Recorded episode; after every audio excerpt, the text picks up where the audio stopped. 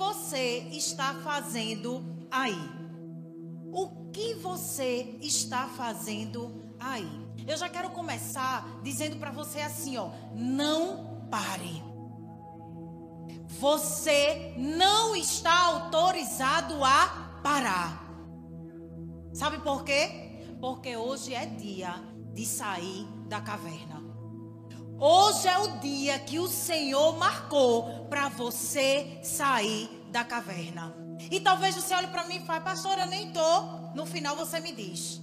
Amém? Mas eu quero compartilhar com você uma palavra que está lá em 1 Reis, capítulo 19. 1 Reis, capítulo 19, o versículo 1 diz assim: Ora, Acabe contou a Jezabel tudo o que Elias tinha feito e como havia matado todos aqueles profetas à espada.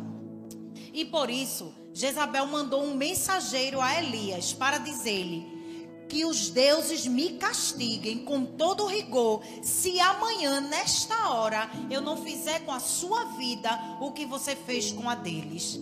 Elias teve medo e fugiu para salvar a vida. Em Beceba, de Judá, ele deixou o seu servo e entrou no deserto, caminhando um dia. Chegou a um pé de giesta, sentou-se debaixo dele e orou, pedindo a morte. Já tive o bastante, Senhor. Tira minha vida. Não sou melhor do que os meus antepassados. O versículo 5 diz assim: Depois se deitou debaixo da árvore e dormiu. De repente, um anjo tocou nele e disse: Levante-se e coma. Elias olhou ao redor e ali, junto à sua cabeça, havia um pão assado sobre brasas quentes e um jarro de água. Ele comeu, bebeu e deitou-se de novo. O anjo do Senhor voltou, tocou nele e disse: Levante-se e coma, pois a sua viagem será muito longa.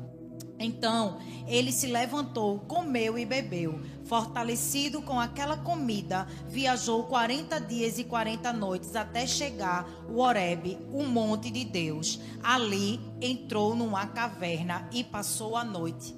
E a palavra do Senhor veio a ele: O que você está fazendo aqui, Elias? Eu quero parar aí, mas não feche a sua Bíblia, não, amém? o Senhor estava perguntando para Elias: O que você está fazendo aqui? O Senhor está perguntando para você nessa noite: O que você está fazendo aí? O que você está fazendo aí? Eu quero, antes de, de compartilhar com você algumas chaves, e eu não mandei fazer ponto não, viu? Que eu quero você bem atento aí. Porque tem gente que pega os pontos, anota todo dia, eu posto uma foto, vou perguntar a palavra, nem prestou atenção. Pois você vai prestar bem muita atenção hoje, a chave aí, vá anotando. Amém? Não vou dar ajudinha, hoje não tem fila não. Hoje vai ser você, ó, bem atento à palavra. Mas preste atenção que eu quero fazer um breve histórico do que estava acontecendo ali. Israel estava passando por anos de uma terrível seca. Israel estava, estava com muita fome, havia miséria no, com o povo de Israel. Mas Deus levantou o profeta Elias para apresentar-se ao rei e declarar que Deus mandaria chuva à terra. E o rei de Israel era Cabe um homem mau, um rei reprovado por Deus, fez tudo que o Senhor reprova, mais do que qualquer outro rei antes dele. E ele achou pouco, ainda casou com Jezabel. Ele casou com Jezabel e passou a prestar culto a Baal. Ele não só passou a prestar culto a Baal, ele ergueu um altar de adoração. E isso provocou uma ira no Senhor, mais do que qualquer outro rei antes de Acabe. Acabe não prestava para nada e ainda se juntou com alguém que era pior do que ele, que era Jezabel. Mas presta atenção que Elias era um profeta diferenciado. Elias era um um dos homens da história que a gente encontra na Bíblia que mais presenciou de forma mais extraordinária as manifestações do poder de Deus. Se você for ler o capítulo, a partir do capítulo 17, você vai poder ver Elias num momento de escassez do povo de Israel, sem água, sem ter o que comer. Deus providencia corvos para alimentar Elias. Elias já estava experimentando dos milagres do Senhor na sua direção. A Bíblia diz que Deus mandava corvos com pão e carne todos os dias para alimentar Elias. Mas não parou por aí. Se você continuar lendo, você vai ver que Elias foi o, o profeta que pôde a, a, partir do poder de Deus na sua vida, fazer aquele milagre da viúva de Sarepeta. Você lembra daquela viuvinha que só tinha um pouquinho de farinha e um pouquinho de azeite, ia comer e ia morrer. Agora você entende por quê? Porque Israel estava passando por uma grande seca, por uma grande fome. Então aquela viúva ela só tinha um pouquinho de farinha, um pouquinho de azeite, ia preparar um bolo, ia comer ela e o filho e depois ia morrer. Mas o profeta clamou ao Senhor e ele pôde alimentar aquela mulher, a Bíblia diz, por muito tempo. Mas não para aí não. Essa mesma viúva, o seu filho morre. E ela vai em busca do profeta. E o profeta clama a Deus. E Deus ressuscita o filho daquela viúva. Diga uau! É manifestação do poder de Deus através daquele profeta. Ei, aí aquele profeta é chamado por Deus para avisar o rei que Deus mandaria chuva. O profeta Elias, ele viu Deus controlando diretamente a natureza, secando a terra e depois mandando chuva torrenciais. Ele viu fogo descer do céu da parte do Senhor. Elias viveu grandes experiências com Deus. Não era qualquer profeta, era um profeta experimentado. Era um profeta que tinha vivido grandes experiências com Deus. Elias era um homem corajoso e ousado. Confrontou o rei Acabe. Sabe como é que Acabe chamava, chamava Elias? És tu o perturbador de Israel? Sabe por quê? Porque Jezabel mandou matar todos os profetas. Mas não conseguiu colocar as mãos sobre Elias. Elias continuava fazendo o que Deus chamou ele para fazer. E Elias era esse profeta. Quando Acabe disse, és tu o perturbador de Israel, ele disse que perturba Israel é tu e tua família. Cara cheio de ousadia, é verdade ou não é? É. Você tem, menino, só uma pessoa cheia de Deus olhar para o rei, sabendo que o rei era mal, que era casado com uma pior do que ele. Ele olhou para o rei e disse: Quem faz mal, quem está perturbando Israel é tu e tua família. Foi isso que, que Elias disse a ele. Isso certamente, mas preste atenção que é, Elias foi o profeta que matou os profetas de Baal. Quando Deus mandou Elias dizer: Olha, vai lá e diz a Acabe que eu vou trazer chuva. Sabe o que é que Elias fez? Você vai ler aí, tá aí no capítulo 18. Elias mandou Obadias, que era um homem do rei, chamar todos os profetas de Baal, reuni toda Israel e ele disse assim: Bora fazer assim? Vocês não adoram Baal? Eu adoro a Deus. Então vamos fazer um negócio? Vamos competir aqui? Quem é o Deus mesmo mais forte? Qual é o Deus que vai fazer aqui algo extraordinário acontecer? Pega aí dois, dois novilhos. Tu fica com um, eu fico com outro. Prepara o teu aí que eu vou preparar o meu aqui. Bota lenha, mas não toque fogo não. Eu estou parafraseando, viu? Depois você vai ler aí na sua palavra. E aí, os profetas de Baal foi preparar.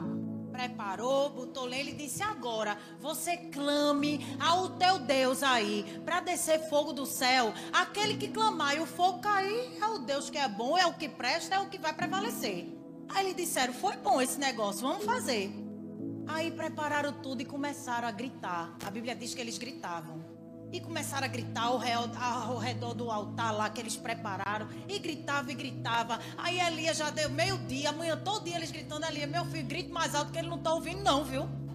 tem alguma coisa errada aí. Ele não tá cheio de ousadia. É verdade ou não é? Ousado era Elias. Eles gritam mais alto e passaram a gritar. Eles já estavam desesperados, já estavam se cortando, já estavam sangrando. E de tarde, aí Elias disse assim: Agora é minha vez, peraí. Você já fez aí, nada aconteceu, agora sou eu.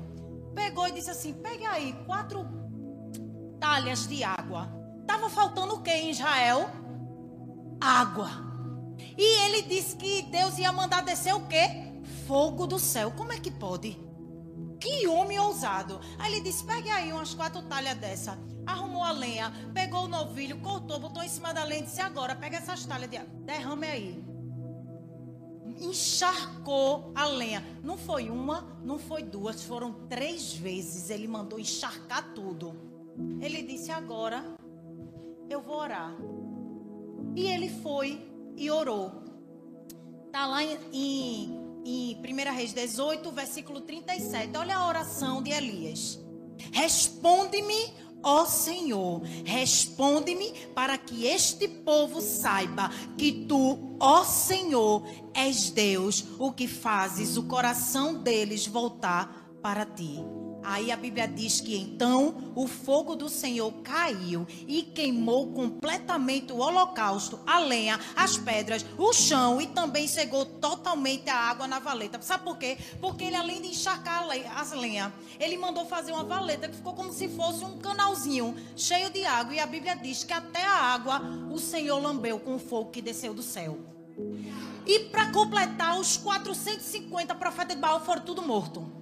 Morreu todo mundo. Ele estava o quê? Ele estava regozijado, vitorioso.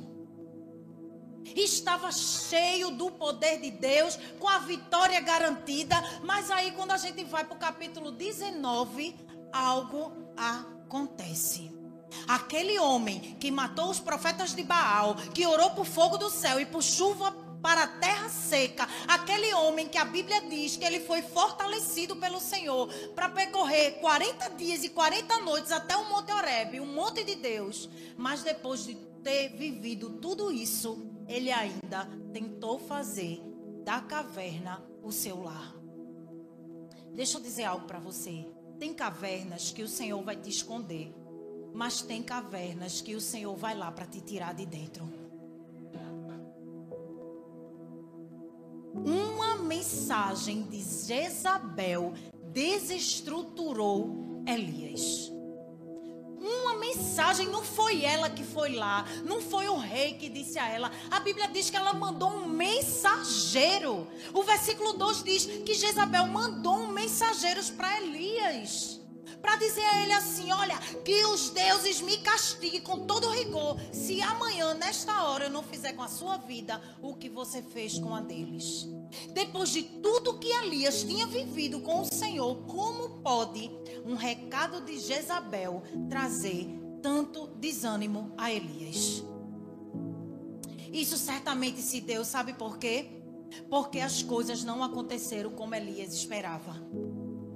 Qual foi a oração de Elias? Elias orou e ele pediu assim: Senhor, responde-me para que este povo, povo saiba que tu, ó Senhor, é Deus e que fazes o coração deles voltar para ti.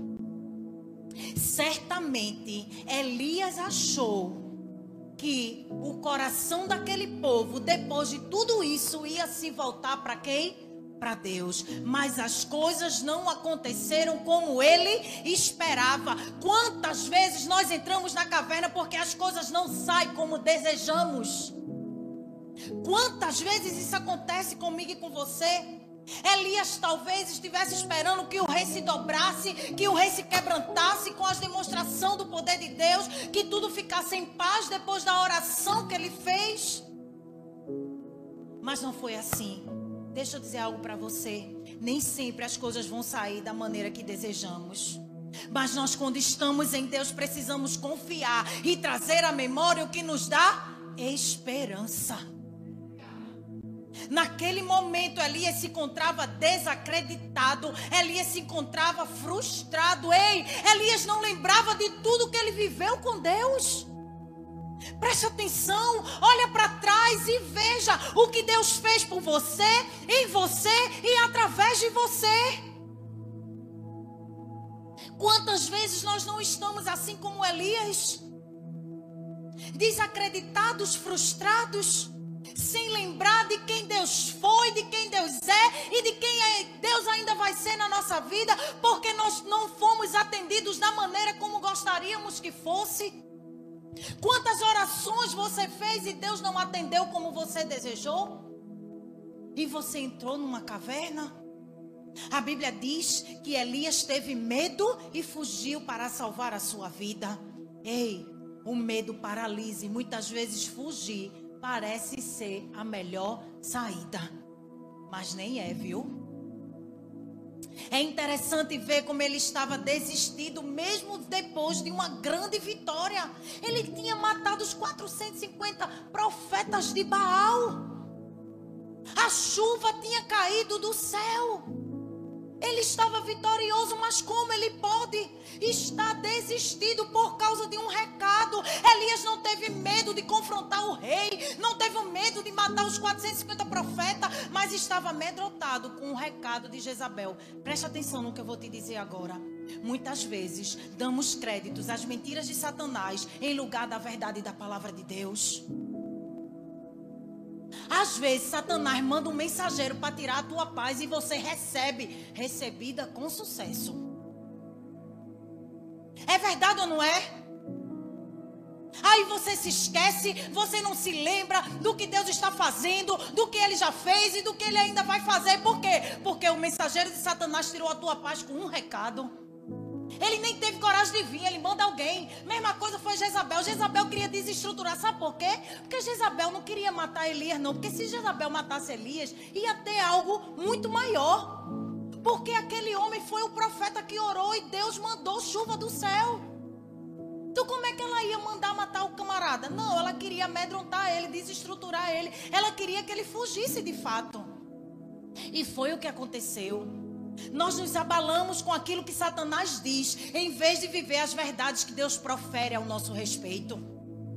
Você é muitas vezes, eu e você, a nossa paz é tirada com algo que Satanás disse e a gente desmerece aquilo que Deus diz ao nosso respeito. Deus diz que você é amado, Deus diz que você é filho, Deus diz que é você é vitorioso. Aí Satanás chega e fez, tu é ruim. Aí você agarra o ruim. Tu não presta, aí você se agarra com o não presta. E se esquece que você é filho do rei, do Deus Todo-Poderoso. Você é herdeiro do seu pai. E tudo aquilo que é do seu pai é seu. Você se esquece que nenhuma condenação há para aqueles que estão em Cristo Jesus. Por quê? Porque você fica com aquilo que Satanás diz. Olha, preste atenção, muitas vezes vencemos grandes batalhas e apenas um recado de Satanás tem o poder de roubar a nossa paz e até mesmo nos paralisar. No verso 4, Elias desejou morrer. Elias disse: Deus, tira a minha vida, não sou melhor do que os meus antepassados. Oh. Saiba, preste atenção, que mesmo nos dias em que estamos dispostos a desistir, Deus está pronto para insistir. Ei, quando você pensa em desistir, Deus está já preparado para insistir em você. Sabe por quê? Porque Deus não desiste de você. Deus não desiste de você. Ah, pastora, minha mãe não acredita mais. Problema da sua mãe. Ah, pastora, meu amigo não me acredita mais. Problema do seu amigo. Meu líder não acredita. Problema do seu amigo. O importante é que Deus acredita em você. O importante é que Deus insiste em você. E você deve ficar com aquilo que ele diz ao seu respeito no dia da nossa possível desistência, sabe o que é que Deus faz? Deus envia anjo para nos levantar. Dê um glória a Deus aí. Você consegue se lembrar de um anjo que Deus te mandou para levantar você? Quando você estava caído, quando você estava prostrado, quando você estava desistido, ei, quando você pensar em desistir, Deus envia anjos para te levantar. Não sou eu que está dizendo, é a palavra. Porque nos versos 5 e 6 a palavra diz que depois se deitou debaixo de uma árvore e dormiu. Sintomas de depressão. Ele estava ali, dormiu, ei. Só quem está doente dorme assim, depois de uma grande. Ele estava atemorizado. Eu, quando estou aperreada, eu durmo também. Eu durmo. Quero nem comer. Ou eu nem compro e nem como. e estava aqui, Elias foi dormir. Aí a palavra diz: de repente, um anjo tocou nele. E o que é que o anjo disse? Levante-se e coma. Deus já enviou anjo para te levantar, para você lavar o rosto, para botar você para comer. Porque no dia que você pensar em desistir, Deus vai enviar um anjo para te levantar e botar você para comer. E a Bíblia diz que ele se levantou, olhou ao redor e tinha um pão assado. Eu sabia que pão assado era profético. Eu sabia. Tive convicção. Que eu nem me lembrava desse pão assado. Eu sabia que ele tinha mandado comida, mas não sabia que tinha sido pão assado. Eu sabia. É uma piada interna aí, viu, minha gente? Depois eu conto. Pão assado é profético, ele não está nem aí e disse que tinha um pão assado, um jarro de água. Ele comeu, bebeu e deitou-se. Se você continuar lendo o que a gente leu, você vai ver que o anjo vai, bora, levante, coma, porque a viagem é longa. Ei, quando estamos em Deus, desistir nunca será uma opção. Diga para essa pessoa bonita que está aí ao seu lado: quando nós estamos em Deus, desistir nunca será uma opção. Deus enviou o anjo para cuidar dele, para que ele pudesse se alimentar e descansar. Mas em nenhum momento você vê o anjo ou Deus mandando Elias parar. É certo que muitas vezes nós precisamos parar um pouco. E isso é extremamente saudável. Mas sabe o que acontece? É que muitas vezes, quando nós estamos cansados, nos distanciamos não só da igreja, mas a gente se distancia principalmente de Deus. A gente se distancia da igreja, a gente deixa de ir para a célula. E a gente acaba não tendo mais forças para orar, a gente já não vê mais prazer na oração, na leitura da palavra. Não buscamos mais a Deus, não oramos, nem lemos a palavra, e por isso vem a frieza espiritual. Elias parecia tão forte, tão certo do seu propósito e de repente estava esgotado e fraco. Sabe o que, é que eu aprendo com Elias na caverna? Ele nos faz lembrar que até os mais fortes têm seus dias de fraqueza. Deixa eu declarar algo sobre a sua vida.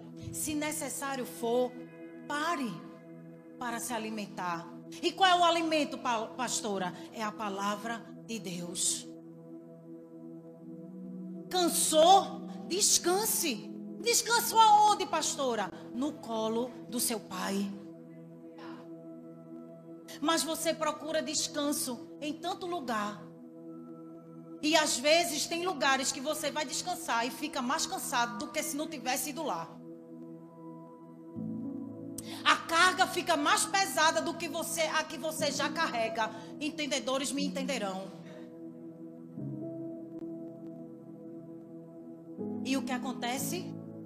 Elias entra na caverna para se esconder e para morrer. A Bíblia diz no versículo 9: depois de percorrer 40 dias e 40 noites, Elias entra numa caverna, passa a noite nessa caverna, e a palavra do Senhor veio a ele: O que você está fazendo aqui, Elias? Com essa pergunta, eu e você já passa a entender. Era para ele estar ali? Deus queria ele ali naquele lugar? E o que é que ele estava fazendo ali? Essa pergunta que Deus está fazendo para você nessa noite. Você está numa caverna e Deus está dizendo para você o que você está fazendo aí. Elias na caverna nos ensina que devemos nos esconder em Deus, não numa caverna. Você precisa se esconder em Deus e não procurar uma caverna para se esconder. A experiência de Elias na caverna nos serve de exemplo quando estivermos em nossas próprias cavernas. Sabe por quê? Porque muitas vezes nós somos fracos, volúveis e inconsequentes. Mas o Deus Todo-Poderoso que não muda, e enxerga além das circunstâncias que podem nos causar medo. Se esconda em Deus, somente nele você vai encontrar a proteção que você precisa. Ele estava fugindo e foi se esconder numa caverna por causa de um mensageiro de Satanás, por causa de um recado de Jezabel. Mas o que é que o salmista diz no, no, no, Salmo 91, versículo 1? Aquele que habita no esconderijo do Altíssimo, a sombra do Onipotente, ele descansará. Procure uma caverna, não. Vá se refugiar no esconderijo do Altíssimo. Lá você vai encontrar descanso. Sabe por quê, irmãos? Porque Deus cuida de nós e nos restaura. Ele faz tudo isso a ponto de entendermos que o lugar mais seguro para mim e para você é dentro da vontade dele, e não numa caverna. Porque a caverna pode ser inclusive um posicionamento que você decide estar. A caverna pode ser uma posição, deixa eu dizer para você. A caverna do vitimismo, a caverna da rejeição. Você pode estar dentro dessa caverna. A caverna da enfermidade. Conhece alguém que vive nessa caverna? Que tem prazer nessa caverna? Que ama falar dessa caverna? A caverna da incapacidade e tantas outras cavernas que nós decidimos entrar. Ei, e Deus está na porta dizendo: O que é que você está fazendo aí? Esse lugar não é para você. Foi isso que ele fez com Elias. E é isso que ele quer fazer comigo e com você. Olha, o verso 10. Elias vai se justificar. Quando Deus diz o que é que você está fazendo aí, Elias, aí Elias vem. Elias estufa o peito e diz assim: Eu tenho sido muito zeloso, Senhor. Deus dos exércitos. Olha, os israelitas rejeitaram a tua aliança, quebraram os teus altares, mataram os teus profetas à espada. Eu sou o único que sobrou. Louvado seja eu, toda a glória para mim. Ele estava assim dizendo para Deus: e agora também estão procurando me matar. Perceba Elias tomando uma posição de vitimismo, entrando na caverna do vitimismo, dos, do injustiçado. Ele dizendo para Deus: sou o único que sobrou, como se Deus não conhecesse, não sondasse o coração, não fosse onipotente, onipresente, não soubesse de tudo que estava se passando. Deixa eu dizer algo para você, e essa é forte, viu? Deus não alimenta as nossas desculpas. Você vai cheio de desculpa para Deus e Deus não vai alimentar suas desculpas, não, viu? Deus não gosta de mimimi, não. Deus é sim e é não. Sabe o que é que Deus diz? Acho que Elias esperava, oh, meu filho, eu sei. Oh, vamos abraçar e chorar junto. Sabe o que é que Elias estava esperando? Deus lamber as feridinhas dele. Deus falar aquilo que ele queria ouvir. Aí Deus olha para ele e diz: Sabe o que? Saia e fique no monte na presença do Senhor. Elias, saia daí, busque a minha presença, porque é isso que você está precisando. Deus não ficou alisando. Deus não ficou. Não, querido. Elias, sai daí, meu filho, vá. Aí a palavra continua dizendo que veio um vento forte, veio um, um, um terremoto. E Elias, amedrontado, esperando ver qual era a presença de Deus. Aí a Bíblia diz que termina numa brisa suave. Aí Deus aparece de novo. E ele se lamenta de novo. Aí Deus diz a ele: Olha, Elias, o que você está fazendo aí? Ele pergunta de novo. Já sem paciência, eu creio. Meu querido, o que é que eu não já disse a você que aí não é o seu lugar? O que mantém o servo de Deus ativo em seu serviço é a comunhão com Deus, é a intimidade com Deus. Elias na caverna nos ensina que Deus tem uma forma particular de agir. Uma coisa é fato: nem sempre Deus fala o que nós queremos ouvir. Diga glória a Deus. Porque se Deus fosse dar ouvido a tudo que a gente pede, a tudo que a gente fala, a gente estava destruído. Graças a Deus que nem tudo que a gente pede Ele nos dá, nem tudo que a gente quer Ele ouve. Ou Deus age da forma que mais nos agrada. Deus não foi preparado para isso, não. Deus está preparado para entregar aquilo que Ele preparou para mim e para você. Se coincidir com a sua vontade, amém. Se não for, paciência. Deus, Ele não negocia com a nossa desistência. Deus investe em você cumprir o seu propósito. Deus não vai negociar com a sua desistência, não. Deus vai fazer de tudo para você cumprir o propósito dele na sua vida. E sabe o que é bonito? É que Deus cumpre a vontade, apesar das nossas limitações. Elias estava ali desistido, limitado, fracassado.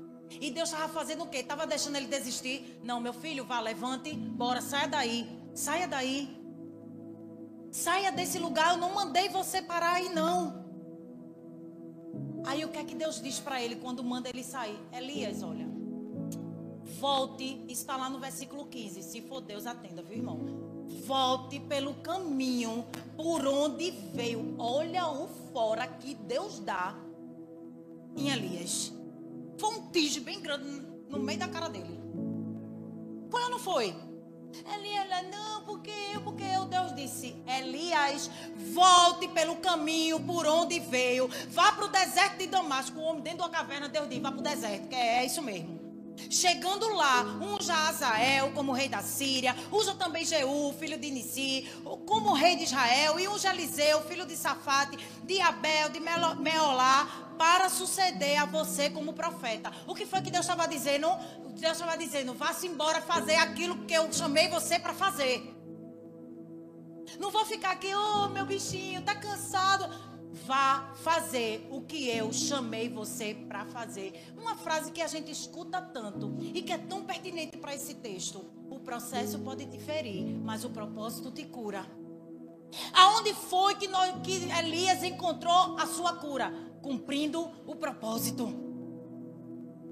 Não foi lamentando, não foi chorando, não foi com ninguém lambendo as feridas, não. Ele voltou para cumprir o propósito dele. Ei, o processo pode te ferir, mas o propósito ele vai te curar. Continue cumprindo o propósito que Deus te chamou para cumprir. E olha, não fique, Deus não tem pena não da gente não, viu? Deus não fica com peninha não, ele tem compaixão. Foi o que ele fez com Elias. Coma, descanse, mas bora trabalhar. Ele tem compaixão, ele não vai ficar valorizando o nosso vitimismo. Ele vai nos ensinar a superar a dor e a reagir. Ele não vai ficar não. Ele vai dizer: lava o rosto, coma e vamos embora cumprir o que eu preparei para você. Porque sempre a vontade do Senhor será melhor do que a minha, do que a sua. O versículo 18, ele dá outro tapa, porque o vitimismo de Elias estava tão sério que ele achava que ele era a última Coca-Cola do deserto. Ele estava se achando. E quantas vezes nós não estamos assim diante do Senhor? Quantas vezes a gente não está se achando porque a gente faz muita coisa, porque a gente serve muito, porque a gente só vive na igreja e a gente acha que a gente está fazendo muitas coisas. Aí Deus, no versículo 18, diz assim: Ó oh, Elias, presta atenção. No entanto, eu fiz sobrar sete mil em Israel. Todos aqueles cujos joelhos não se inclinaram diante de Baal, e todos aqueles cujas bocas não o beijaram.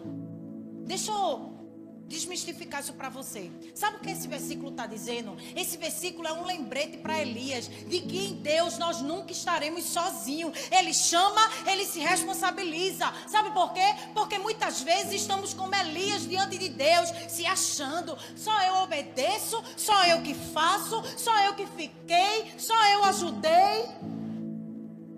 Aí Deus diz para Elias: tá bom, meu filho, já deu, viu?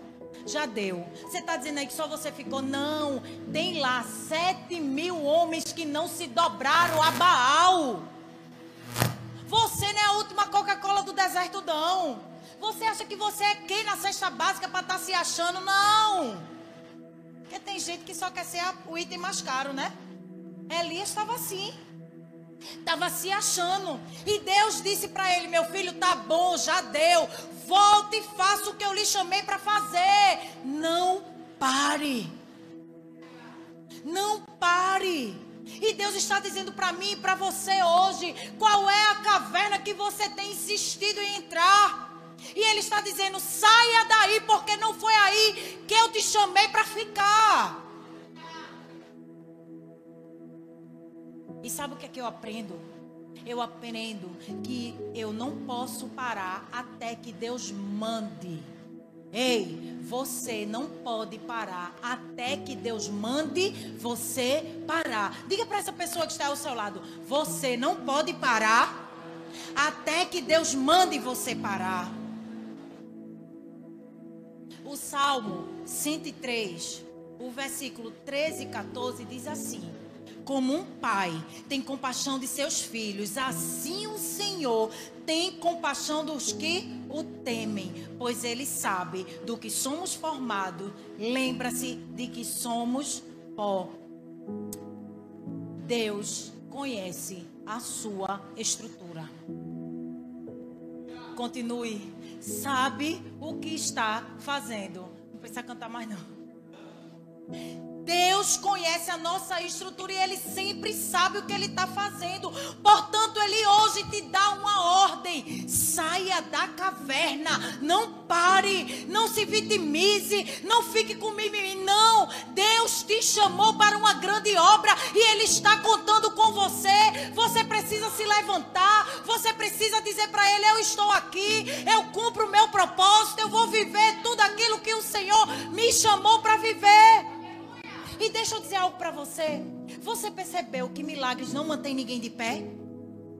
Porque tem gente que vive à procura de um milagre. Na verdade, você está precisa de uma cura. Tem pessoas que vivem correndo atrás do milagre, onde ela devia estar procurando era a sua cura. Porque milagre não consegue manter ninguém de pé. Elias viveu milagres extraordinários com o Senhor.